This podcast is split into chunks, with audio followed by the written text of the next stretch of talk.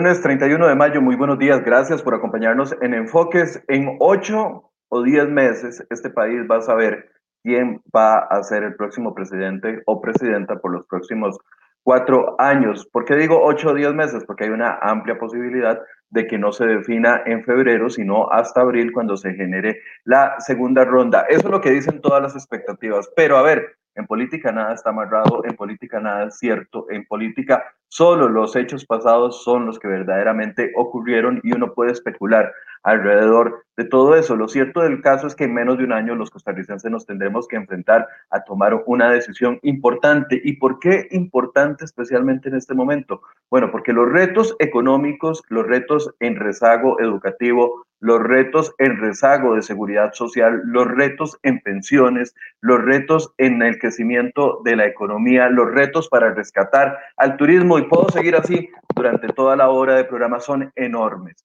Y no, todo, y no cualquier persona que sea electa presidente del país para el periodo 2024, 2022, 2026 va a tener la capacidad para poder solventar todas las necesidades con las que nos queda este país posterior a la pandemia. Algunos le apuestan al Partido Acción Ciudadana, otros creen que el cambio está en el Partido Liberación Nacional, que de hecho esta semana vamos a estar teniendo noticia el próximo domingo de quién va a ser finalmente el candidato presidencial del Partido Liberación Nacional. El PAC ha trasladado su convención interna para el mes de agosto. Ya ustedes saben que la Unidad Social Cristiana también en este mes de julio, que de junio, que comienza mañana, va a estar tomando la decisión. Y ayer uno de los primeros partidos políticos que ya define a su candidato, más bien durante este fin de semana, ya lo han hecho y es ahora Partido Nueva República. Ustedes recordarán que Nueva República no existía en el panorama de las elecciones del 2018. Eventualmente después de esas elecciones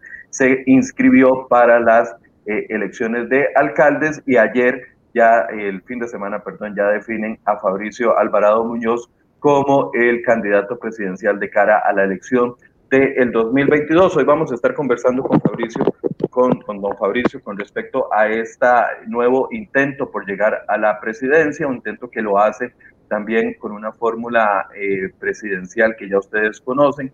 Eh, Francisco Prendas, quien fue jefe de campaña está como uno de sus candidatos a vicepresidente y también doña Alejandra Loría, quien fue eh, una diputada por un corto periodo, una diputada del Partido de Restauración Nacional que también generó eh, algún tipo de polémica en su momento. Hoy vamos a conversar con Fabricio y vamos a ver cómo se configura este panorama y cómo va a ser la participación del Partido Nueva República por primera vez en una elección nacional. Don Fabricio, buenos días, gracias por acompañarnos.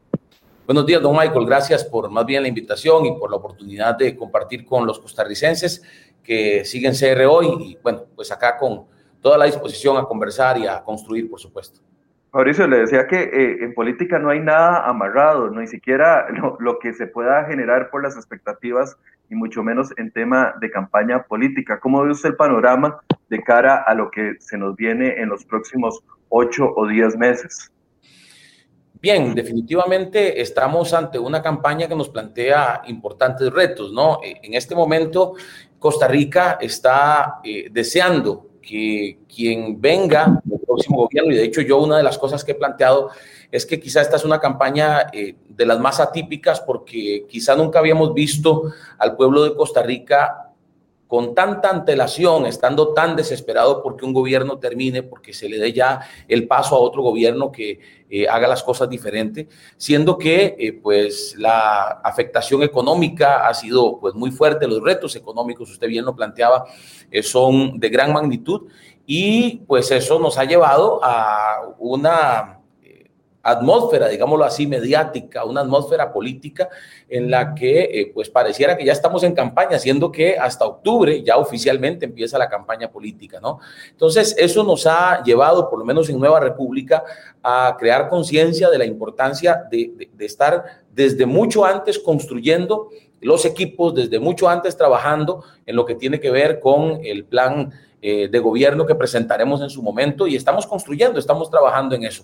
El panorama es complicado, pero yo creo que eh, mucho depende de que seamos capaces los partidos políticos, de que la ciudadanía también nos ayude en esa parte, siendo que esta campaña también va a ser atípica eh, por las diferentes limitaciones que vamos a tener a causa de la pandemia del COVID-19, eh, por la no del no tener la posibilidad de hacer cierto tipo de actividades. Entonces, vamos a tener que contar con la ayuda, con la colaboración, con el respaldo de muchísima gente que a través de sus redes sociales trate de hacer llegar el mensaje que vamos a compartir con la ciudadanía. Entonces, e, en esa medida, y por supuesto también creo que los medios de comunicación tienen un papel preponderante en que logremos llevar a la ciudadanía las propuestas de los temas urgentes, de los temas esenciales, eh, de, cómo levantar eh, la reactivación económica, de cómo ayudar para que el desempleo eh, pues ya no sea uno de los, de los males que nos está quejando con, con tanta fuerza del tema de la seguridad, del tema del turismo. Hay tantas cosas en las que hay que trabajar,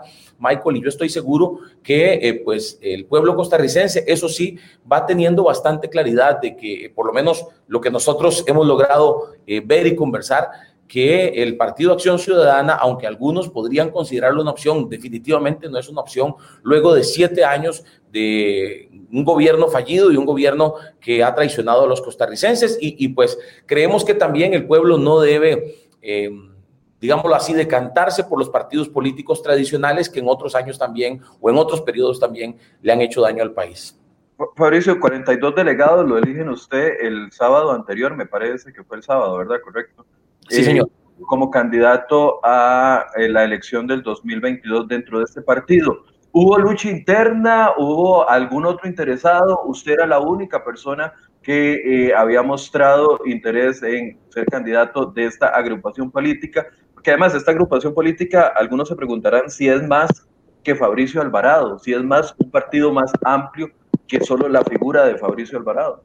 Claro, muy interesante pregunta porque, bueno, eh, inicialmente, y pues así llegó a la asamblea del sábado, sí yo fui el único precandidato, el único interesado en postularme a la presidencia.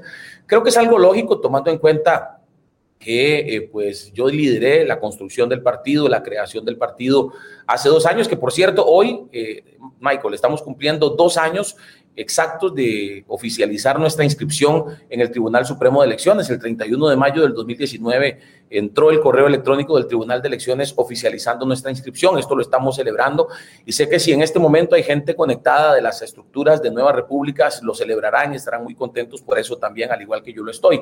Y precisamente los menciono porque eh, esa estructura que se ha ido creando en estos dos años, que nos permitió participar en las elecciones municipales, es una estructura que eh, está conformada por nuevos liderazgos. Y en efecto, ese ha sido el objetivo. El, la asamblea que se realizó el sábado se realizó en un marco democrático. Hubo distintas propuestas. De hecho, no realizamos solo una asamblea, realizamos una asamblea el sábado 22 y otra asamblea este sábado 29, donde se ventilaron eh, diferentes propuestas que tenían que ver con la paridad horizontal, que tenían que ver también con las candidaturas a diputados. Y en el tema de las candidaturas a diputados hubo varias propuestas distintas, no en la asamblea, sino a lo largo de todo un periodo que tardó más o menos unos dos meses, donde abrimos periodo de inscripción, donde en total se inscribieron 104 personas para eh, ser candidatos a diputados y al final sí hubo una puja, sí hubo una eh, disputa interna que se resolvió en el marco de la democracia en la Asamblea Nacional, donde pues con eh, la fiscalización del Tribunal Supremo de Elecciones pudimos y cumpliendo todos los protocolos que el Tribunal de Elecciones exigió y el Ministerio de Salud, pudimos eh, llevar a cabo esta asamblea con éxito, lo cual nos tiene muy contentos. Pero sí, en efecto, hubo todo un proceso en el que hubo varios candidatos, algunos pues se quedaron en el camino, pero yo estoy seguro que serán líderes que igual trabajarán y que igual eh, estarán construyendo en lo que viene y en este proceso electoral tan importante para Nueva República. ¿Por qué la doble postulación, Fabricio? No solo suya, sino también de eh, sus candidatos a vicepresidentes. Eh, doble postulación, me refiero a los puestos de elección popular, pero al mismo tiempo también para ocupar eh, los primeros lugares de diputación en la Asamblea Legislativa. Tienen un segundo panorama en donde no se ven llegando a una segunda ronda y entonces quieren asegurar un puesto en la Asamblea. No, mire, nosotros eh, tenemos la consigna de trabajar o trabajar, y se la explico de esta forma, muy sencillo. Por años, los candidatos a la presidencia y a las vicepresidencias le pidieron el voto a los costarricenses para dirigir el Poder Ejecutivo. Hacen promesas, dan ideas, plantean proyectos y convencen a miles, pero luego Si no ganan, se pierden de la escena política, no vuelven a aportar nada, eh, no hacen control político, no hacen eh, una oposición activa, no hacen una propuesta constructiva eh, desde ningún escenario. Es como si se encendieran y se apagaran, algo así es, la, es el concepto que nosotros tenemos. Cada cuatro años, ¿verdad? Como si se encendieran y se apagaran, ¿verdad?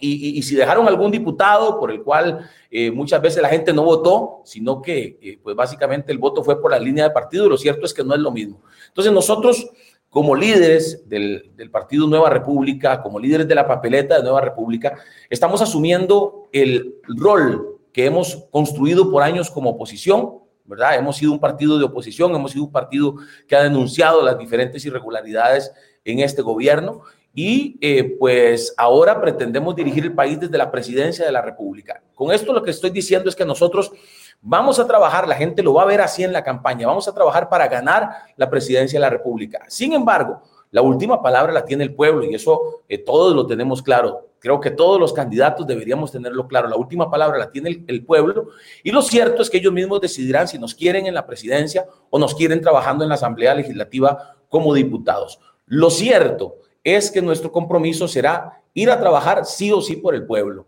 El voto por Fabricio Alvarado, el voto por la fórmula presidencial no será un voto perdido, el voto por los diputados de Nueva República no será un voto perdido. Nosotros tenemos muchos meses por delante para convencer a la gente de que nos dé la, la presidencia de la República, que nos permita dirigir el país desde el Poder Ejecutivo con buenas ideas, con integridad, con capacidad. Existen democracias con líderes muy responsables que si ganan los verán en el Congreso eh, siendo líderes de la, que si no ganan, perdón, los verán en el Congreso siendo líderes de la oposición. Es lo más sano porque se le da seguimiento a las ideas, es lo que creemos, y el pueblo los conoce y sabe qué esperar de ellos por sus actos a través del tiempo. Nuestra campaña, repito, eh, Michael y, y amigos que nos están viendo, nuestra campaña será presidencial, pero nuestro trabajo será a todo nivel, desde los cantones, trayendo ideas del pueblo, hasta lo más alto del gobierno de este país, y Dios quiera podamos hacer realidad los deseos de los costarricenses desde la presidencia de la República. Incluso nosotros, si usted lo mencionaba, quizá todos piensan que el panorama es eh, una segunda ronda, pero nosotros le estamos pidiendo a la gente que, que, unamos fuerzas, que unamos al país para ganar en una primera ronda, lo cual pareciera muy difícil, pareciera imposible, pero yo creo que incluso es necesario, porque incluso nos daría más tiempo para eh, preparar de febrero a mayo todo lo que tiene que ver con la conformación del gabinete y, y, y, pues no digo preparar, más bien digo terminar de afinar, porque eso lo estamos trabajando desde ya y lo estamos preparando desde ya. Entonces, en esa línea, yo creo que en la campaña, eh, Michael, el, el pueblo se dará cuenta que lo de la doble postulación es con el único deseo de llegar a servir si es que el pueblo tomara la decisión de no darnos la presidencia de la República, pero nuestra campaña será presidencial y el pueblo así lo verá. Antes de entrar en el tema de propuestas, yo quiero abordar un tema que eh, me parece que a todos los ciudadanos siempre nos genera indignación o nos genera molestia de una u otra forma, y es el tema de la elección de las personas que llegan a la Asamblea Legislativa, precisamente hablando de esto, de la calidad de los diputados o de los candidatos a diputados que proponen los partidos políticos. Para nadie es un secreto, bueno, que Nueva República como partido no existía en la campaña del 2018 y los diputados que llegaron por este partido, que ahora se declaran diputados independientes, llegaron por una elección dentro del Partido Restauración Nacional. ¿Aplicaron, Fabricio, algún tipo de filtro de eh, conocimientos mínimos, de algún tipo de eh, no sé, de estándar para los candidatos a diputados que están llevando en esta ocasión? Bueno, recuerde, y creo que usted lo tiene claro, constitucionalmente no se le puede cerrar la puerta a nadie. De hecho, nosotros hicimos un proceso eh, que, como le repito, tardó unos dos meses más o menos, donde se abrió un periodo de inscripción, eh, se, se, publicó, se le envió a todas las bases del partido en todo el país. Todos los líderes cantonales recibieron la instrucción de pasarle la información a toda la estructura para que cualquiera que eh, se quisiera inscribir y quisiera tener eh, la oportunidad de postularse para diputado lo pudiera hacer. Y así fue, como le repito, 104 personas terminaron inscribiéndose, enviando sus atestados, enviando los diferentes requisitos que se les pidió desde eh, sus atestados académicos hasta declaraciones juradas, donde por supuesto, eh, entre otras cosas, se les consultaba sobre si tenían algún asunto pendiente en materia de pensiones alimentarias, de eh, asuntos con la justicia, etcétera, etcétera.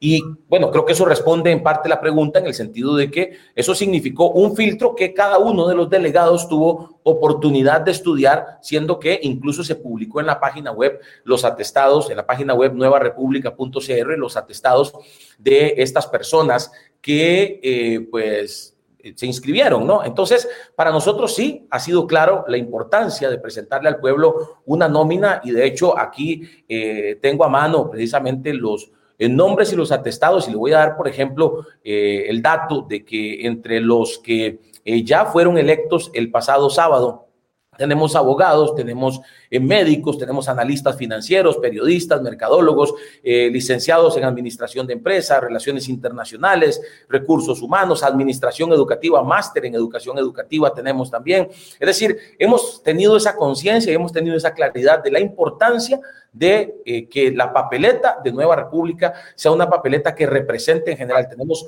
jóvenes, tenemos líderes, tenemos, como repito, profesionales en distintas áreas y estamos seguros de que este tiempo de campaña nos permitirá llevar a las siete provincias eh, la propuesta de estos candidatos y a través de ella convencer a los ciudadanos de no solamente llevarnos a la presidencia de la República, sino darnos la oportunidad de llevar una muy buena fracción legislativa. A propósito de la campaña pasada que usted mencionó, en esa campaña eh, la diferencia de votos entre la papeleta presidencial y las papeletas de diputados en las siete provincias fue de casi 200 mil votos. Hubo un quiebre de voto eh, muy importante y nosotros queremos que la gente vote por Nueva República en las dos papeletas, para presidencia y para diputados, para no solamente desde el Poder Ejecutivo dirigir los destinos del país, sino también para eh, pues que desde la Asamblea Legislativa también podamos hacer un trabajo importante con una fracción ojalá oficialista, eh, que pues trabaje por los verdaderos intereses y las verdaderas necesidades del país. Nosotros estamos aspirando, Michael, a 20 diputados mínimo que, como repito, desde la Asamblea Legislativa puedan hacer un trabajo profesional puedan hacer un trabajo eh, digno a favor de las necesidades de las y los costarricenses. Claro, pero yo sé que no se le puede cerrar la, la puerta a nadie, más en el primer poder de la República, que es una clara representación de todos los sectores del país, pero hablaba de, de que es una responsabilidad de los partidos políticos poner personas capacitadas para para llegar a la Asamblea Legislativa. Ya usted fue diputado en una ocasión eh, sin haber tenido, digamos, un conocimiento amplio dentro de la función pública y sabe que la curva de aprendizaje dentro de la Asamblea Legislativa es una curva lenta con los procesos de reglamento legislativo, el entendimiento de la globalidad de los problemas del Estado, de pasarlos de un discurso que puede ser muy popular políticamente a trasladarlo en un contexto nacional. Y usted sabe que eso no es, no es fácil ni es una curva que se logra en un, en un año. Algunos dicen que hasta el tercer año los diputados van entendiendo cómo funciona. Por eso le preguntaba que eh, eh, si aplicaron algún filtro no con el afán de excluir a nadie, no con el afán de poder tener personas que no tengan que pasar por ese proceso tan lento, sabiendo de que eventualmente va a venir un, una agenda muy complicada en la Asamblea Legislativa de eh, recuperación de la economía.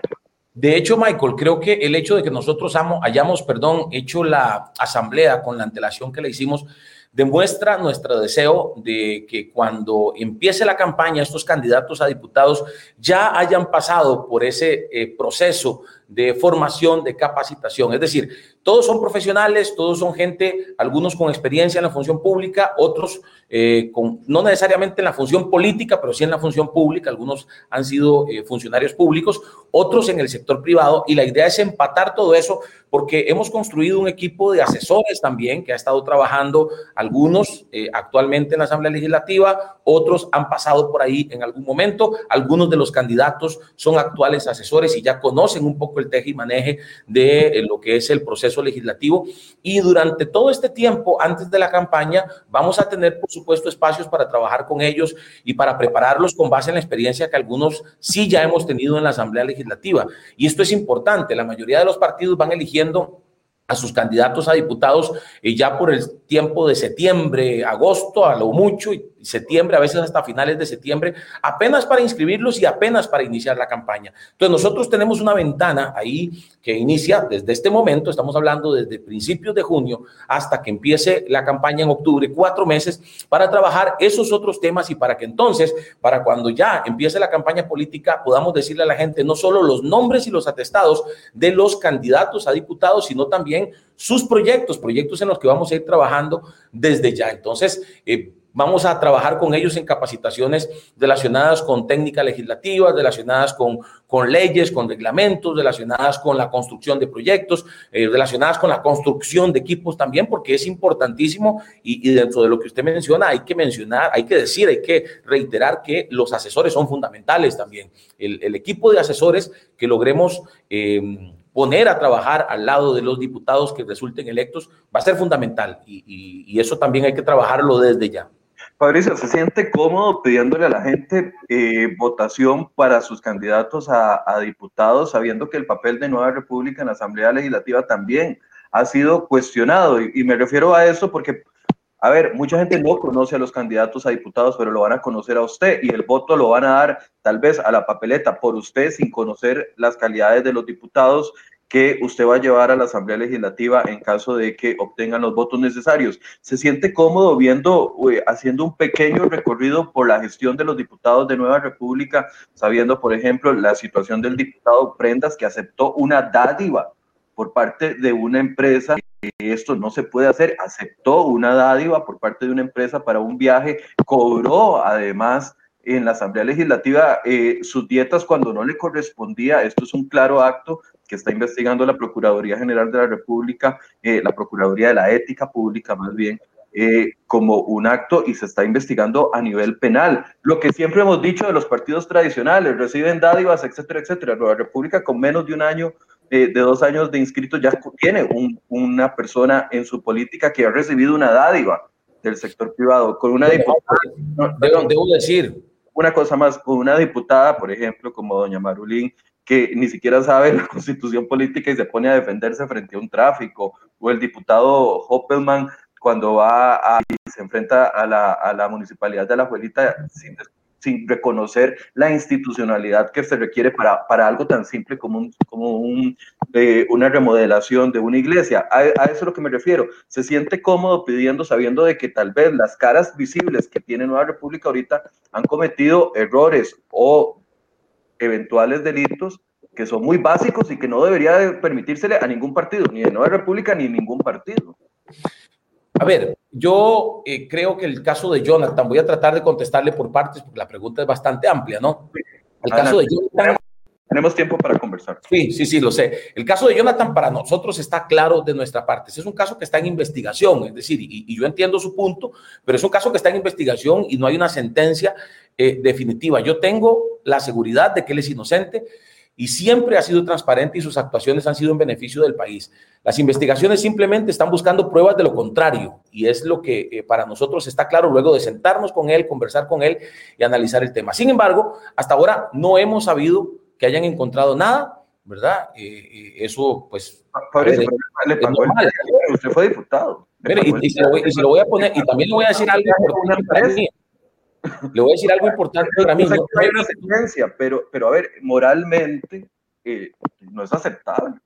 A ver, igualmente, lo que le digo es que el caso está en investigación y para nosotros eh, estoy seguro que no van a encontrar nada y en el proceso judicial eso va a quedar claro. Eh, conozco el trabajo de cerca de Jonathan y, entendemos y entiendo que por ser uno de los diputados más destacados en su labor, con muy buenos proyectos que ponen en alto al Partido Nueva República y que su crítica y control político al gobierno también, a, que ha desnudado, dicho sea de paso, cientos de fallos, errores y corrupción en el gobierno, todo esto junto ha provocado lo que para mí está claro, es una persecución eh, política que busca desacreditarlo. Como repito, no estamos en contra de que se investigue, ojalá que se investigue. Hubiéramos querido ver, eh, por ejemplo, eh, las mismas aseveraciones por parte de la Procuraduría de la Ética en otros casos que se han dado en el pasado, por ejemplo, en el caso del cementazo, donde hubo diputados claro, claro, directa, y no vimos, no vimos con tanta celeridad reacciones de la Procuraduría de la Ética y digámoslo así, informes de esta Procuraduría. Pero bueno, ese es otro tema. El punto es que para nosotros Si tenemos paciencia y le pedimos paciencia a los costarricenses en ese tema, vamos a ver el resultado y vamos a ver que eso se va a resolver a su favor. Ahora, yo tengo claridad y volviendo al tema de los eh, actuales candidatos a diputados, Volviendo al tema de que estamos ya preparados, que somos el primer partido que está listo para empezar a trabajar, que en este tiempo los ciudadanos que se han vuelto más críticos, y eso me parece excelente, que se han vuelto más minuciosos para tomar decisiones y que en este caso particular de los diputados quieren conocerlos antes de votar por ellos, en nuestro caso van a conocerlos, van a conocer sus atestados y van a poder ver de cerca el trabajo que ellos van a hacer. Hoy las redes sociales nos permiten poner a disposición eh, de los ciudadanos las diferentes calidades, los diferentes atestados de los candidatos y, ese es nuestro objetivo al haber estado o, el objetivo de estar listos con tanta precisamente es ese, que la gente pueda conocerlos. Me siento sumamente cómodo diciéndole al pueblo de Costa Rica que los candidatos en las siete provincias eh, están eh, preparados y vamos a todavía trabajar más con ellos para hacer un trabajo a favor de la ciudadanía. En ese sentido, estoy tranquilo, Michael, y creo que es importante que la gente sepa que eh, un partido como Nueva República, que apenas tiene dos años de haber sido inscrito, que hoy por hoy, a pesar de esa juventud política, digámoslo así, está eh, convirtiéndose en un protagonista eh, desde antes del proceso electoral, pues tiene muchos retos y el reto siempre será mejorar, el reto siempre será hacer eh, mejor las cosas de como se hicieron anteriormente. Hoy por hoy, yo estoy seguro que pues a través del trabajo que hagan estos candidatos, vamos a lograr convencer a los costarricenses. Y volviendo al tema de los eh, diputados que usted mencionó eh, anteriormente, bueno, lo que le puedo decir es que la diputada Sofeifa se disculpó en su momento por el error que cometió y lo reconoció.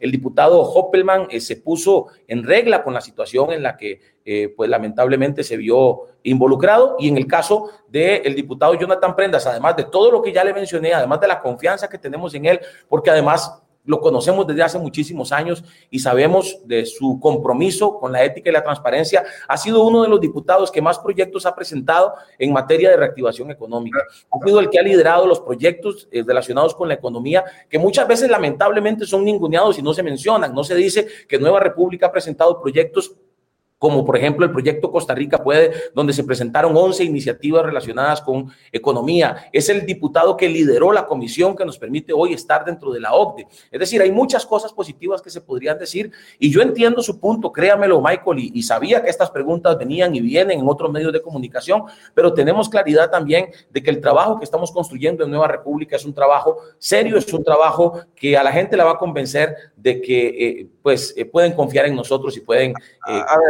voto por Nueva República nunca será un voto perdido. Claramente esto no es algo personal ni contra el diputado Prendas, a quien yo le he abierto las puertas de este programa y en múltiples ocasiones ha estado participando.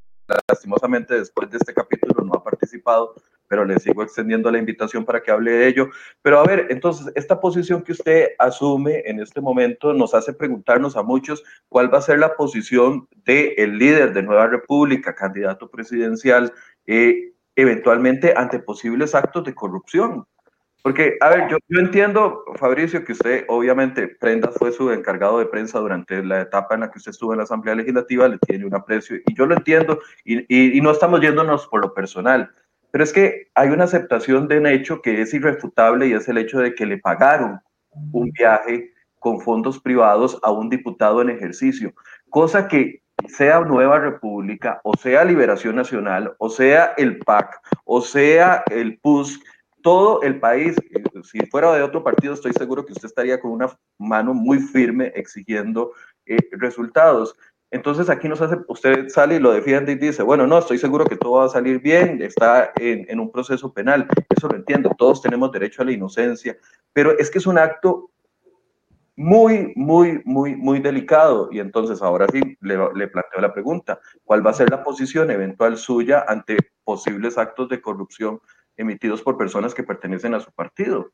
Bueno, como usted bien lo indica, eh, don Michael, eh, la exigencia de resultados y la exigencia de que se sepa la realidad de las cosas, esa va a ser nuestra posición y siempre hemos sido claros en este discurso contra la corrupción. Una de las cosas que le ha hecho más daño a nuestro país son los actos de corrupción. Un gobierno que ha dicho que va a defender al país y que, pues, por otro lado, realiza compras y realiza eh, trámites cuestionable, sobre todo en un tiempo de pandemia en el que tanto necesitamos transparencia.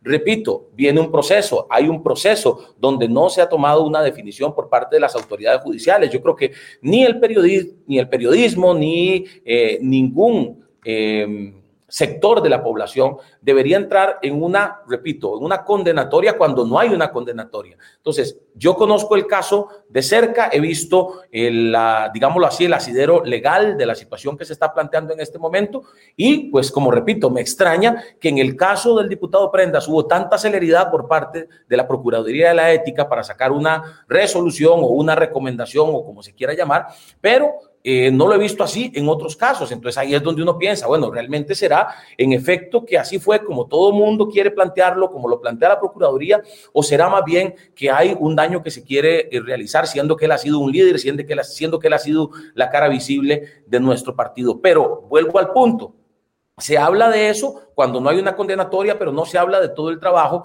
eh, y muchas veces incluso hemos hasta presentado propuestas de reactivación económica en los tiempos más críticos de la pandemia y, no se ha puesto sobre la mesa, no hablan los medios sobre esos temas. No, nosotros le hemos dado mucho espacio a prendas, pero, yo no estoy diciendo en relación a usted y tengo claro que el tema suyo, como usted mismo lo indicó, no es personal, eh, es parte de una dinámica que se tiene que dar eh, política, mediática, pero como repito, eh, para mí está claro que es importante y es, y es lo que yo le pido a la población. Esperemos el proceso esperemos que el proceso judicial rinda frutos y ahí entonces, cuando hay una sentencia, se tomarán las decisiones que se tengan que tomar al respecto si hubiese una sentencia, ¿usted le pediría, que se separara del partido? Yo creo que eso sería algo que él eh, mismo seguramente haría sin necesidad de que se lo pidiéramos porque conozco eh, su compromiso con la ciudadanía y conozco que es un hombre eh, que, que, tiene claro pues digámoslo así, los procesos, los procesos que se tienen que dar y cuando se da un proceso donde hay una condenatoria, pues en definitiva, eh, pues la, digámoslo así, lo judicial ha hablado, el poder judicial ha hablado, pero eso no ha sucedido. Y hoy por hoy yo estoy seguro que no va a ser así, confiamos en que no va a ser así, porque además, como repito, nos hemos sentado con él para ver los pormenores y hemos llegado a la conclusión de que se está buscando pruebas para, para para poner una culpabilidad que no existe en este momento. Se están buscando pruebas de lo contrario. Entonces, eh, esperemos el proceso, esperemos el proceso y esperemos que las mismas autoridades judiciales sean las que tomen la determinación que tengan que tomar en este tema, que estamos seguros va a ser... Eh, eh, va a ser positiva a favor del diputado Prendas. Para mí lo importante en este momento, créamelo Michael, es que pues hablemos de las ideas, hablemos de los proyectos, muchos de los cuales han sido liderados por él y otros que estamos construyendo para el bien del país y para llevarlo a los costarricenses en esta campaña política que viene dentro de cuatro meses. yo estoy claro que las ideas es lo importante y es lo medular, pero también... Eh, a ver, la cara moral que tengan los partidos políticos para enfrentarse en este complejo panorama electoral que se nos, que nos, se nos avecina, también es muy valorado por otras personas y por eso quise empezar la primera parte de esta entrevista yéndonos a esos puntos que me parece que tienen que estar bien claros y que ya la gente a favor o en contra tendrá una posición con lo que usted. Dicho esto, eh, Fabricio, ¿me puede citar tres o cuatro ejes básicos en los que se va a fundamentar la propuesta de Nueva República? Bueno, mire, eh, en definitiva, y esto es muy importante decirlo, Michael, porque eh, Nueva República se ha ido construyendo y ha ido empezando a trabajar en estos primeros dos años con la conciencia de que debemos concentrarnos en los temas más importantes para el país, que debemos concentrarnos en eh, generar empleo, debemos concentrarnos en reactivar la economía, Debemos concentrarnos en el tema salud. Yo creo que hoy el que no mencione el tema salud, pues eh, no, no tendría claro lo que se está viviendo, no solamente a nivel nacional, sino también a nivel internacional el tema seguridad y en definitiva el ataque contra la corrupción también. Entonces, eh, en esa línea, Michael, hemos estado construyendo no solamente ahora pensando en la campaña política, sino desde la Asamblea Legislativa diferentes propuestas que eh, pues nos permitan poner a caminar eh, la economía, nos permitan eh, de alguna manera en el tema de las pymes, por ejemplo, empezar a trabajar con eh, bonos, con posibilidades de que los diferentes microempresarios, pequeños, medianos, empiecen a tener las posibilidades de crecer, siendo que no solamente en el tiempo de pandemia, sino desde antes se venía desmejorando, se venía desacelerando la economía y pues eso pues nos tenía en una situación en la que ya se venían cerrando negocios, ya se venían dando despidos, ya venía creciendo el desempleo. La economía en primer lugar, la generación de empleo, ahí está en ese primer eje que nosotros tenemos que trabajar, el, traer zonas francas a las... Eh, a los distintos sectores fuera del gran área metropolitana que es tan necesario y esto se liga con la educación. Para nosotros el tema de educación y la conectividad para poder eh, llevar educación a todos los sectores del país es fundamental. Entonces, en eso o en esas eh, líneas estamos construyendo nuestra propuesta, estamos construyendo el trabajo a través de 15 equipos programáticos de diferentes temas. El primer eje es entonces económico, empleo, generación de empleo. A ver si lo, voy teniendo claro. Así es, así es.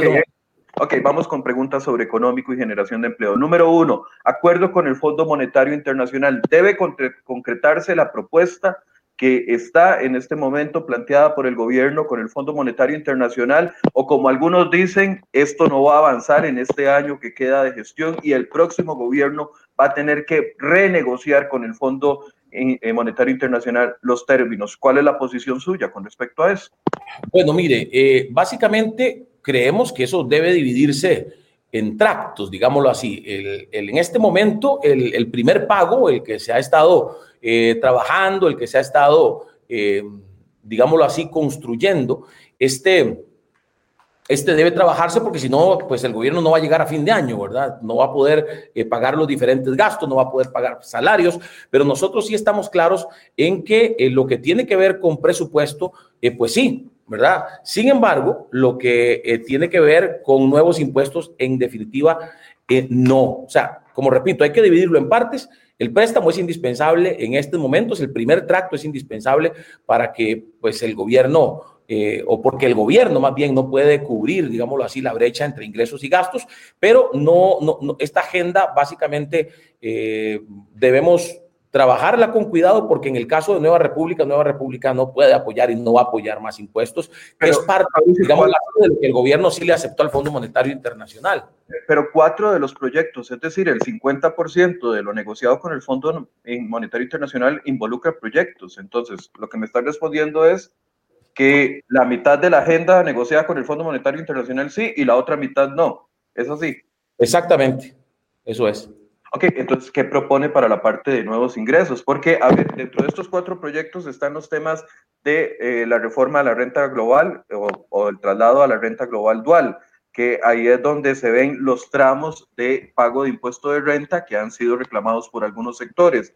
Está el impuesto a las loterías, está la reforma a la cómo se cobra el impuesto a las casas de lujo, está los eh, impuestos a las cooperativas y está el tema de, eh, me está faltando uno que ahorita no lo recuerdo, pero ya, casi lo recuerdo. Estos cuatro proyectos estarían generando más de casi un punto 50% del PIB de ingresos frescos al gobierno. Si esos cuatro proyectos no tienen que ir, ¿cómo se solventa esos ingresos ah, frescos al gobierno? Sí, Michael, bueno, yo, yo tengo claro en este caso eh, que, bueno, como les repito, estamos en contra de más impuestos, eh, en el caso de renta global y loterías, creemos que lo que hacían es, lo que harían es generar más desempleo.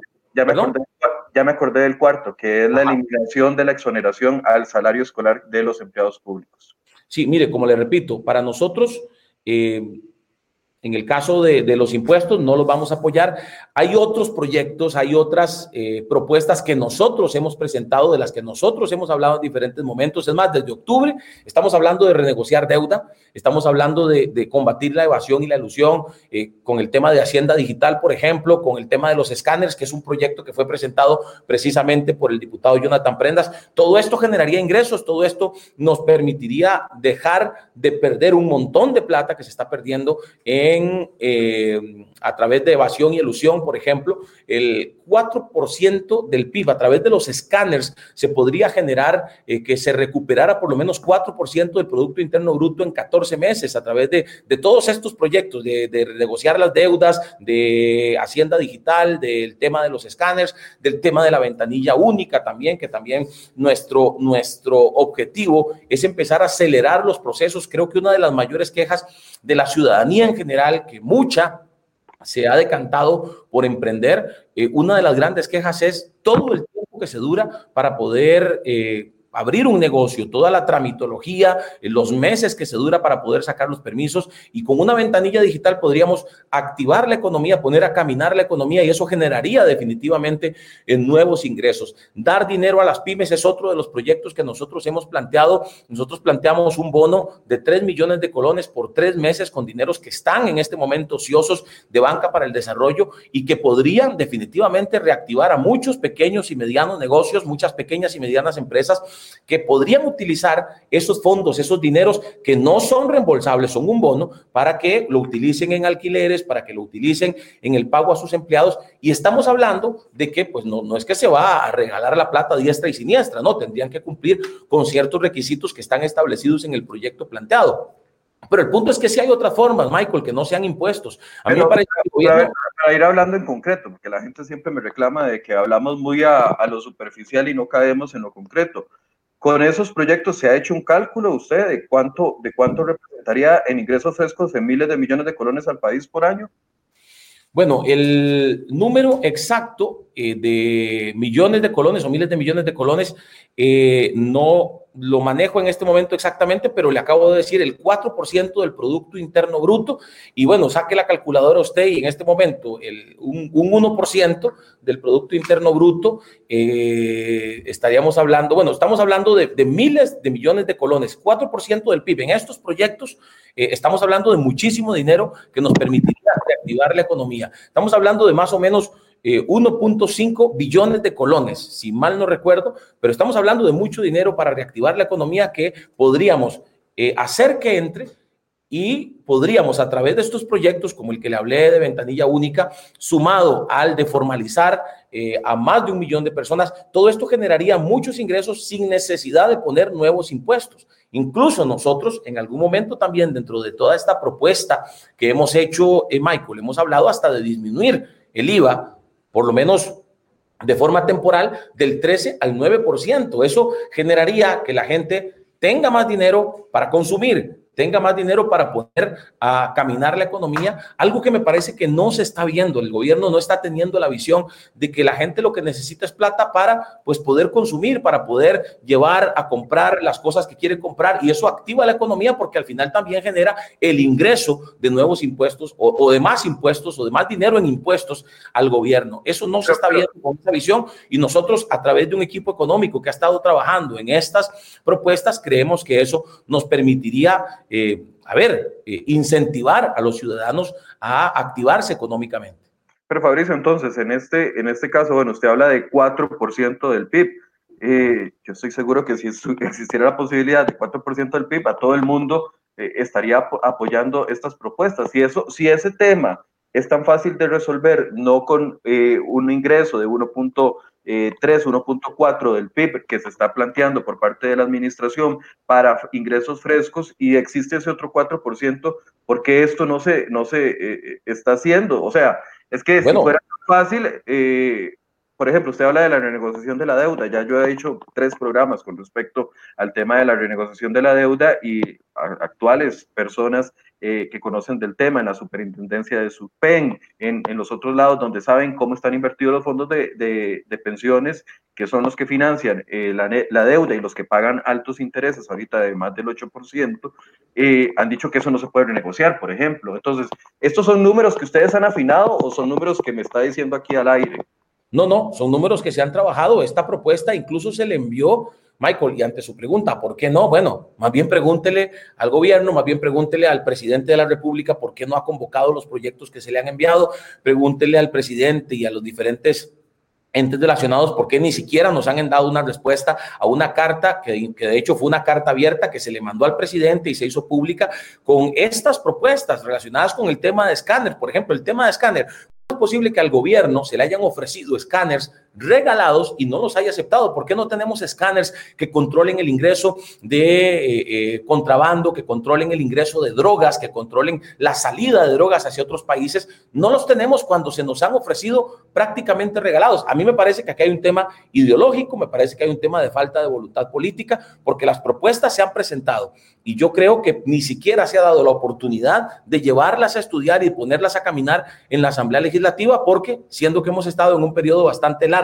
de sesiones extraordinarias, no ha habido ni siquiera una convocatoria de parte del gobierno alguno de estos proyectos para que por lo menos se pueda discutir entre las diferentes eh, fracciones. En cuanto al tema de renegociar la deuda, eh, Michael, yo creo que sí es posible, yo creo que sí es posible incluso eh, pasar en el tema de los intereses de un 12 a un 6%, y como repito, se lo digo, no, no eh, sacándome de la manga un número, sino con trabajo que se ha realizado a través de equipos económicos que han estado trabajando desde los despachos de la Asamblea Legislativa, específicamente el despacho del diputado Jonathan Prendas y también que hemos estado trabajando para la construcción de la propuesta que presentaremos en, el, en la próxima campaña política. Por ejemplo, hablándole de temas ideológicos, no, no, no, se ha apoyado lo suficiente el tema del pago electrónico, que también eh, fue en el transporte público, que también fue una propuesta eh, presentada por nosotros y pues no ha habido un apoyo suficiente para que eso avance. Es decir, a mi criterio,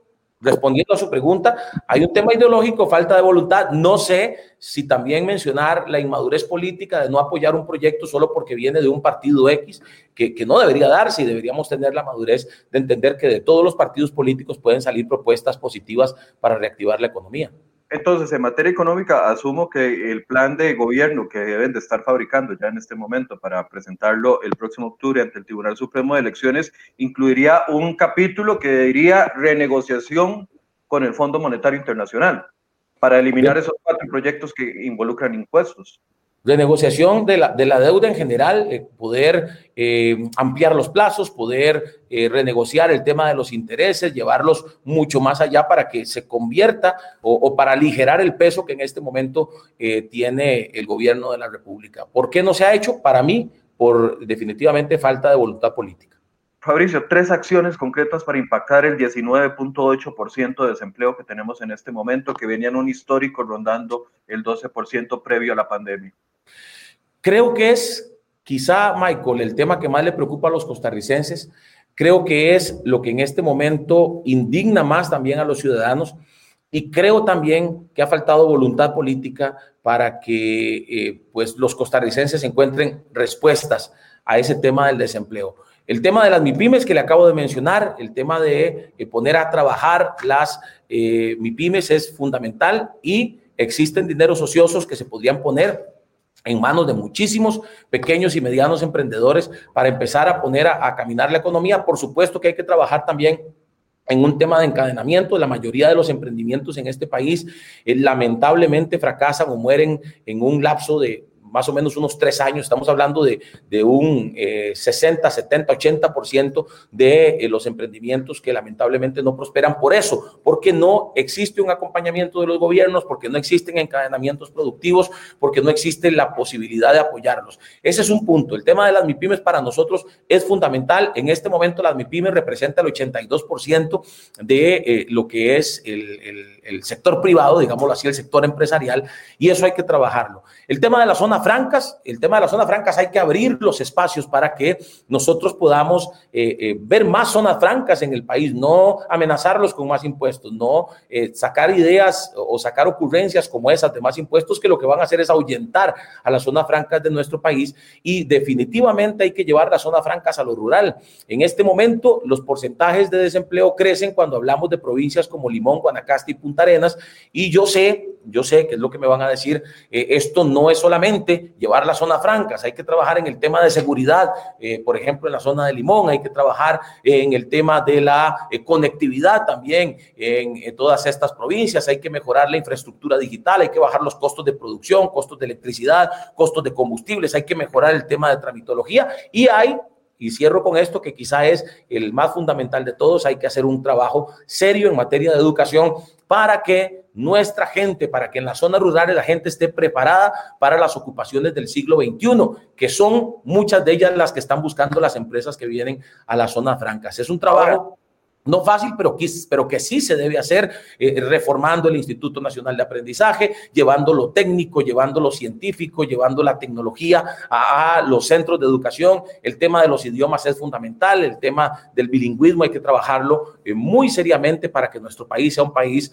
eh, bilingüe, donde nuestros estudiantes desde los colegios salgan preparados. Nosotros tenemos años, Michael, hablando de una reforma educativa donde desde el colegio se le enseñe a los estudiantes el tema del inglés, donde desde el colegio se les enseñe cultura financiera para saber qué hacer cuando empiecen a generar dinero y no salgan a lo loco, digámoslo así, perdóneme lo coloquial, pero salir a lo loco, a gastar la plata apenas se gaste en su primer salario, saber cómo se usa una tarjeta de crédito, etcétera, etcétera. Y también el tema de eh, herramientas para el emprendedurismo. Eso también debería enseñarse desde nuestros colegios. Nosotros creemos que desde, la educación se pueden generar las herramientas para eh, una situación país donde el desempleo deje de ser un problema. Fabricio, pero a ver, esas dos acciones son muy amplias. Usted abordó muchísimos temas que requerirían no solo una coordinación interinstitucional, sino en algunos de los casos ocuparía eh, aprobación de nuevas leyes para poderlo fomentar. Pero, a ver, específicamente esas dos acciones sobre las MIPIMES y sobre la generación o la, o, la nueva apertura de las francas, ¿cuánto impactaría el, desempleo actual, el 19.8% que tenemos? Bueno, mire. A ver, yo lo que trato es de llevarle a la gente una respuesta concreta, porque usted sabe cómo son los políticos, usted es periodista y estuvo en este campo mucho tiempo, y sabe que sueltan y sueltan y sueltan datos, pero al final no dicen nada. Entonces, para responderle específicamente a la gente, con esas dos acciones que usted menciona, que impactarían el desempleo, ¿en cuánto porcentaje? A ver, nosotros eh, con el tema de las MIPIMES, trabajando el tema de las MIPIMES, que tengo que decirle, por ejemplo, en Banca para el Desarrollo estamos hablando de un monto de 400 millones de dólares, que en este momento podrían utilizarse para, para estos bonos MIPIMES de los que le estoy hablando, y esto, como le repito, lo hemos estudiado, lo hemos trabajado y creemos que eso generaría muchísimo movimiento porque algunas de estas MIPIMES no solamente les permitiría empezar a activarse otra vez, de pronto hasta volver a abrir sus negocios que tuvieron que cerrar a causa de no tener dinero para el alquiler, pero eso significaría contratar gente, ¿verdad? Y contratar eh, una cantidad importante de gente en algunos casos con esos montos. Entonces, nosotros creemos que, por ejemplo, en el primer año solo trabajando el tema de las pymes, estaríamos impactando en un 6%, positivamente, por supuesto, el tema del desempleo. Por supuesto, Michael, y, pues también eh, yo sé que usted lo entiende, estamos en un momento donde eh, quizá la gente quisiera escuchar, em, como bien usted lo dice, cosas más específicas. Algunas de ellas están en construcción, en otras hemos avanzado, como se lo he podido demostrar en estos, en estos eh, minutos, pero bueno, nosotros nos estableceríamos como meta en el lapso de dos años eh, que el desempleo llegue a un 10%, baje a un 10%, y esa es nuestra meta y para eso vamos a trabajar con estas diferentes acciones y si podemos hacer más que eso, por supuesto, vamos a seguir trabajando en la generación de ideas para que así sea. Pero, pero Fabricio, a ver, 6% son 144 mil o 145 mil empleos. Así es. Así es, y yo creo que se puede, perfectamente se puede. Cuando hablamos, como le repito, de diferentes acciones conjuntas, las pymes representan el 82% del país, como le dije eh, hace un ratito. Entonces, estamos hablando de que eh, pudiendo activar junto con los encadenamientos productivos, dándoles las herramientas, dándoles, el, eh, por supuesto, mejorando la situación de la tramitología para que más eh, puedan abrir. De hecho, nosotros creemos que el, el la, situación, o los trámites que se tienen que realizar, que duran a veces eh, mínimo tres meses y en algunos casos hasta años, podría reducirse a, un mes o hasta menos si aplicamos, por ejemplo, el tema de la tecnología del gobierno digital, que hemos hablado también en algún momento del tema del gobierno digital. ¿Qué mejoraría eso? Muchísimas cosas, por ejemplo, también en la caja, los ingresos en la caja. El, bueno, aquí también hay que mencionar el tema de traer a la formalidad a los que hoy están en la informalidad, que son muchísimos y que además no quieren ir a formalizarse porque cuando van a formalizarse los recetan o los reciben diciéndoles que bueno, les vamos a cobrar el retroactivo de tantos años, dinero que la gente no tiene, dinero con, con el que la gente no cuenta y que definitivamente eh, pues lo que hace es ahuyentar a los microempresarios, lo que hace es ahuyentar a los emprendedores. Un tema de, eh, es agilizar Setena para que eh, pues podamos empezar a ver también cómo caminan los proyectos relacionados. ¿Usted sabe en cuánto está la proyección de desempleo del Fondo Monetario Internacional para al finalizar el 2022? La proyección de desempleo anda en más o menos como en un 20%. No, para finalizar el 2022. Ah, para finalizar 2022. Ajá. Pues no, no, no conozco ese dato, en este momento no lo conozco. Ok, el dato del Fondo Monetario Internacional es que a finalizar el 2022, con las condiciones económicas que tenemos, estaríamos en un 16%, eh, bajando a un 14% el siguiente año. Eh, por eso es que quiero ir, a lo seguro, es que bajar a 10% con un plan tan general suena como, como algo eh, imposible de lograr. Si el mismo Fondo Monetario Internacional analiza y ve el panorama que estaría seis puntos por encima de lo que usted está proyectando y me está diciendo que en los primeros dos años, es decir, 2022, 2023, estarían bajando a 10%, tiene que haber un milagro económico que, que, que vuelque todas las proyecciones. Que, lo que pasa es que esas proyecciones, Michael, esas proyecciones... Estas proyecciones están basadas en lo que han hecho los últimos gobiernos, no están basadas en lo que nosotros estamos planteando hacer. El, el, Fondo Monetario no va a proyectar algo que por lo menos no ha visto eh, en la voluntad política de los gobiernos y nosotros creemos que sí se puede. O sea, es, es nuestra meta para eso vamos a trabajar y yo creo que eso es lo que el pueblo quiere en todo caso. No, no promesas, no me refiero a las promesas, sino acciones específicas, sino ver de verdad un apoyo de parte de los gobiernos que mientras por un lado eh, no hace nada para generar eh, este, este cambio en el tema del desempleo, por otro lado, pues presenta propuestas que tienen que ver con más impuestos y tienen que ver con más golpe al bolsillo de los costarricenses. Yo creo que eso es lo que está viendo el fondo y es lo que vería eh, cualquier entidad internacional eh, para pensar en proyecciones de ese tipo, pero evidentemente las acciones hay que cambiarlas y el rumbo hay que cambiarlos. El PAC básicamente se basa en su, en su política, se basa en más impuestos, la política de Nueva República se basará en empleo, en generar empleo nos quedan pocos minutos y por supuesto que estos, este tipo de discusiones ya de los temas de fondo vamos a tener que generar más espacios para ir teniendo la oportunidad de ir conociendo la perspectiva, pero no quiero dejar por fuera los otros dos temas que mencionó, acciones concretas en el tema de seguridad, eh, hablando de salud, que usted lo había mencionado, y en ataque a la corrupción para poder ir haciendo un cierre del programa. Sí, mire, eh, en materia de seguridad está claro que nuestro país eh, se ha visto eh, muy golpeado. El tema de los escáneres, que ya le mencioné, para mí es fundamental para atacar el narcotráfico. En definitiva, y lo hablamos desde hace mucho tiempo también, hay comunidades que hay que intervenir, pero hay que intervenir de forma interdisciplinaria, no es solamente meter a, a 100 policías en un, en, un, en, una comunidad, sino que hay que trabajar con las diferentes instituciones que trabajan en lo social, que eh, también eh, se puede coordinar para que a la hora de hacer una intervención policial exista eh, también una intervención de estas instituciones para atender a las familias que se verían afectadas porque tal vez su jefe de familia termina en la cárcel. Es muy amplio el tema, es muy amplio y muy amplio, pero sí en definitivamente, en definitiva, perdón, hay que atacar el narcotráfico, hay que atacar la, el crimen organizado que ha estado haciéndole tanto daño al país y hay que hacer un trabajo conjunto con autoridades de otros países que eh, pues eh, también se están viendo afectadas, Estados Unidos, Europa, por el tema del narcotráfico, por la droga que sale de Costa Rica. Usted bien lo dijo, es un tema muy amplio, es un tema que incluso nuestras propuestas la gente va a poder accesar a la página de Nueva República, que es nuevarepublica.cr fabricioalvarado.cr es la otra página también. Estoy aprovechando el espacio porque sé que nos queda tiempo. Y ahí la gente va a poder conocer estas propuestas tan pronto estén listas en nuestro plan de gobierno. Estamos trabajando en 15 equipos, eh, en 15 equipos que nos van a, eh, a alimentar de todas estas propuestas y que van a poder demostrarle a los costarricenses que en el caso de Nueva República llevamos una propuesta seria, nos estamos tomando en serio la campaña y para nosotros es importantísimo que la gente sepa que nosotros no vamos a prestarnos para eh, temas que vayan a polarizar, sino que nosotros estamos trabajando incluso pensando en un congreso ideológico que de ahí genere el plan de gobierno que le vamos a presentar a todos los costarricenses. Fabricio, ¿quién le financia la campaña? Mire, en este momento el principal activo de Nueva República es la gente.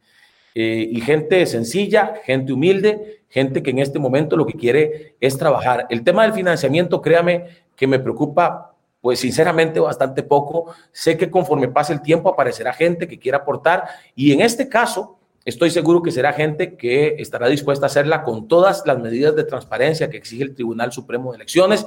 En esto estamos siendo y vamos a ser muy cuidadosos y podemos darle garantía a los costarricenses de que vamos a ser muy cuidadosos de que el financiamiento siempre venga de eh, pues manos de manos que estén eh, limpias, de manos que estén eh, dispuestas a colaborar por el bien del país y no eh, que vengan a querer, digámoslo así, apoyar financieramente al partido a cambio de. No es nuestra forma de trabajar, no es nuestra forma de hacer política. Cuando ha llegado alguien a decir, asegúreme un puesto aquí, asegúreme un puesto allá, esa persona se ha encontrado la puerta cerrada porque es eh, no es nuestra forma de hacer política definitivamente. Estoy seguro, repito, que todo el pueblo querrá sumar esfuerzos y ese será nuestro principal activo. Máxime que en esta campaña Usted lo sabe y lo dijimos al principio, eh, pues la situación actual eh, no nos permitirá hacer muchas cosas y mejor, porque entonces serán menos gastos que realizar en la próxima campaña política. Pero no me respondió. ¿Quién le financia, la, ¿quién le financia la campaña? Hasta el momento, esto tiene gastos. O sea, yo eh, miren, este, en este momento, en este momento no tenemos. ¿quién, ¿Quién financia a Fabricio Alvarado para que pueda dedicarse a la política? Miren, en este momento eh, nosotros estamos al mismo tiempo trabajando en la campaña política y al mismo tiempo pues trabajando en lo que lleva de comer a nuestra familia. Y si usted me pregunta, en mi caso particular, pues de lo que siempre he hecho, lo que siempre es eh, dar conferencias, lo que siempre es eh, dar charlas y, pues en esa línea trabajamos y, eso es lo que nos da eh, de comer hasta ahora y pues no, no, hay, ningún, ningún, grupo todavía, ningún sector social o sector empresarial le ha puesto plata a la campaña de Nueva República o le ha prometido plata para la campaña de Nueva República? No, en este momento no, y por supuesto estoy eh, clarísimo en que va a ser necesario contar con fondos para ciertas cosas, pero eso llegará, como repito, eso llegará. Si usted le suma eso, que por ejemplo la campaña municipal no le deja fondos al partido eh, para cosas relacionadas con la organización, eh, porque solamente es en la campaña nacional, y bueno, ya ese es otro tema mucho más amplio, pero solamente es en la campaña nacional donde realmente eh, la deuda política deja un tracto, digámoslo así, para gastos operativos, pero eh, no, no nos dejó ningún tipo de fondo para el partido. Lo que sí nos dejó fue la confianza de mucha gente que vio que lo hicimos con transparencia en la campaña municipal y eso significa la confianza pues, de sectores, la confianza de bancos a los que pues en su momento nos tocará eh, llegar a tocarle la puerta y confiamos en que va a llegar lo que se necesite, lo necesario para hacer una buena campaña y sobre todo para llegarle a todo el país, que para nosotros es importante. Hay mucha... Eh, hay mucha desinformación sobre nuestro trabajo, hay eh, mucha desinformación sobre, por ejemplo, nuestra propuesta. Recuerdo que el día de la asamblea un colega periodista eh, me salió con el tema de eh, nuestra propuesta en cuanto a las candidaturas, que si eran pastores, y volvió al tema religioso, un tema en el que nosotros definitivamente no nos queremos meter porque somos un partido de la gente, no de una religión, no solo de creyentes, sino donde cualquiera que tenga el deseo de venir a aportarle al país puede hacerlo. Y, cierro con esto, Michael, no sé cuánto tiempo nos queda, pero cierro con esto. Las dos yo, tengo, yo tengo dos preguntas más y le, le prometí un par de minutos para que hiciera un cierre, entonces no sé si las dos preguntas. Adelante, adelante, adelante. Eh, ¿Cómo se va a manejar el tema de los fondos cuando vengan de iglesias? Y por supuesto, eso no se lo puedo preguntar al PAC ni se lo puedo preguntar a Liberación porque no, no tienen sus bases colocadas en, en las iglesias. Y con esto no estoy haciendo ningún comentario despectivo ni nada. Sabemos de que una importante base del Partido Nueva República está fundamentada en las iglesias. Y esto es un tema no solo del país, es un tema latinoamericano. Muchos hemos leído con respecto al tema de las iglesias dentro de la, de la política. En el tema de financiamiento, y después lo invitaré para que podamos hablar ampliamente sobre el tema de religión y política, porque eso definitivamente es un tema que hay que abordar. Huirle a los temas no significa que no se quieran eh, eh, a, ver, que no se quieran analizar con profundidad. Pero específicamente en el tema del financiamiento, con base en experiencias anteriores, ¿cómo piensan manejar eso? Va, si las iglesias recaudan dinero para la campaña política, lo van a meter a través del Tribunal Supremo de Elecciones. ¿Cómo se va a manejar eso que representa un reto particular para los partidos eh, que tienen sus bases en las iglesias evangélicas? Bueno, le aclaro varias cosas. Número uno, el candidato no interviene en esos temas directamente. Eh, nunca ha sido así en ninguno de los partidos políticos y no va a ser así en nuestro caso. Nunca ha sido así en el caso de Fabricio Alvarado. Yo eh, no tendré que ver con el tema económico, no va a ser mi parte. Mi parte va a ser la de ser candidato y la de ocuparse de las cosas que se ocupa un candidato. Pero además, debo decir lo siguiente, los fondos nunca han venido de iglesias ni vendrán de iglesias. Eso pareciera más bien una leyenda urbana que, algunos han querido eh, construir, pero nosotros seremos transparentes y de eso podemos darle certeza a los ciudadanos. Seremos transparentes, nos eh, sujetaremos a los lineamientos financieros del Tribunal Supremo de Elecciones que son muy estrictos y que establecen que por ejemplo, las donaciones y los aportes solo pueden venir de personas físicas y así se va a trabajar. Y esas personas serán de todo tipo, porque de muchos sectores vendrán a querer colaborar no solo económicamente, de muchos sectores van a querer venir, van a querer venir a aportar en nuestros equipos programáticos, van a querer venir, van a querer venir, perdón, a, traer ideas para nuestro plan de gobierno, otros van a querer venir a sumarse a los equipos que van a trabajar en el día de las elecciones en los diferentes centros de votación. Y al final lo que nos interesa es que la gente que venga, más allá de si viene con dinero o sin dinero, es que venga a ayudarnos a completar ese plan en el que queremos generar empleo, en el que queremos reactivar la economía, en el que queremos eh, mejorar la situación de seguridad y en el que queremos traerle respuestas a este país en todas las áreas. Entonces, en esa parte, Michael, yo creo que hay que tener claridad en una cosa. Las, los fondos de Nueva República no vienen de las iglesias. Los fondos de la República, del Partido Nueva República, no vienen de eh, recaudaciones que se hacen en iglesias. Eso no es así, ni será así.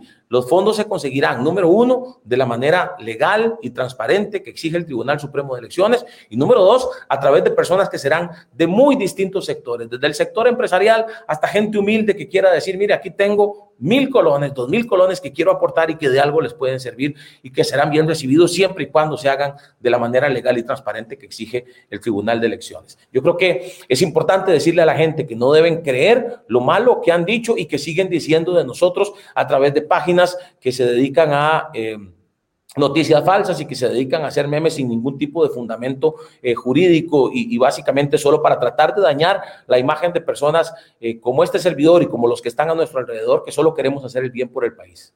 Mauricio, y la, y la otra pregunta, tengo miles de preguntas que quisiera seguir conversando, pero ya el tiempo se nos fue. La otra pregunta que quería hacerle es, ¿cómo va a ser el Partido Nueva República para plantearse como una opción para ciertos grupos de, que se han sentido agredidos en materia de derechos humanos por las posiciones tan algunas veces radicales que acusan al Partido Nueva República y a, los partidos eh, evangélicos en general. Pero mucha gente ve en usted, y lo voy a decir así para que lo pueda, para que se pueda eh, expresar, pero muchas personas ven en usted, en su figura y en, y en, en el movimiento que usted representa como un agresor de los derechos humanos y del avance en los derechos humanos.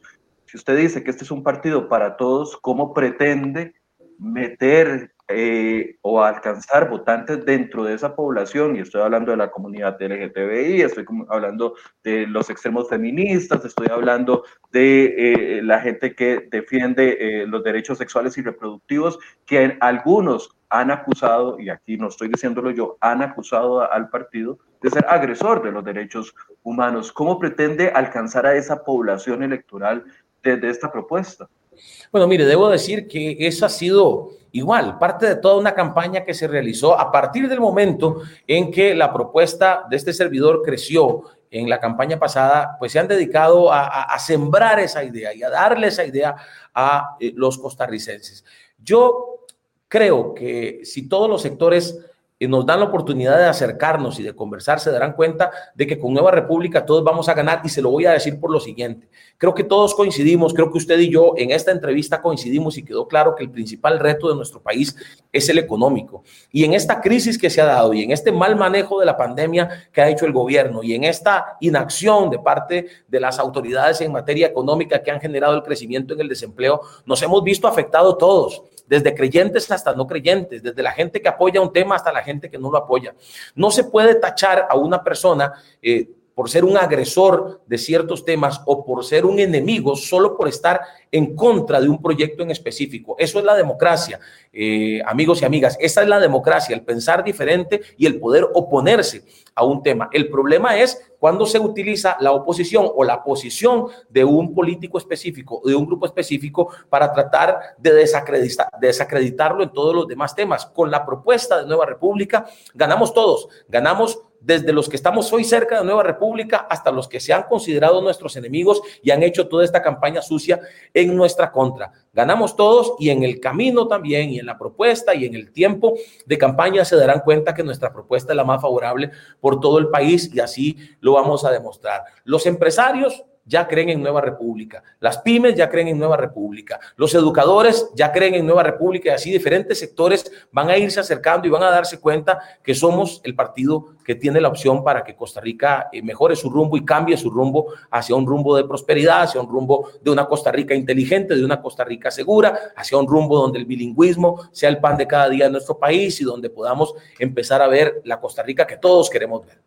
Pero otra vez, Fabricio, no me contestó la pregunta. Otra vez, no me contestó la pregunta. No, claro que sí se la contesté, Michael. ¿Cómo, va a, hacer entender a estos grupos de que tienen, si es que tienen, o, se la replanteo, ¿tienen los homosexuales y las lesbianas de este país cabida en Nueva República? ¿Tienen los feministas de este país cabida dentro de Nueva República? ¿Tienen los grupos que defienden los derechos sexuales y reproductivos de este país cabida dentro de Nueva República?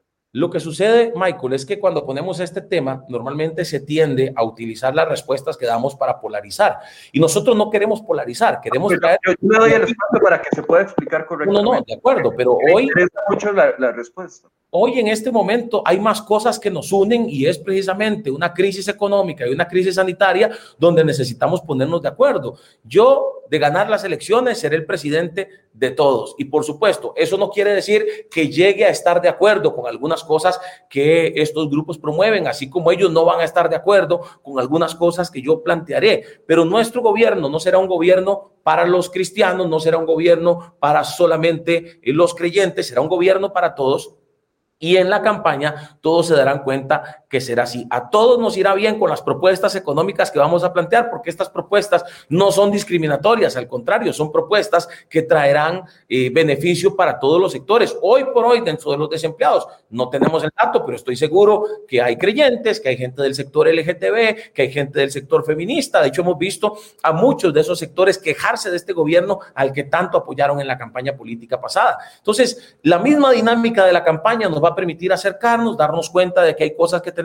en común, hay cosas que no tenemos en común y que quizá, eh, y no, quizá no, estoy seguro que quizá no son negociables, pero que van a demostrarle a la gente, de acuerdo a nuestra propuesta, que lejos de ser enemigos, queremos darles de comer a ellos también, queremos darle trabajo a ellos y tener salud, que creo que son las necesidades básicas que tenemos en este momento en nuestro país.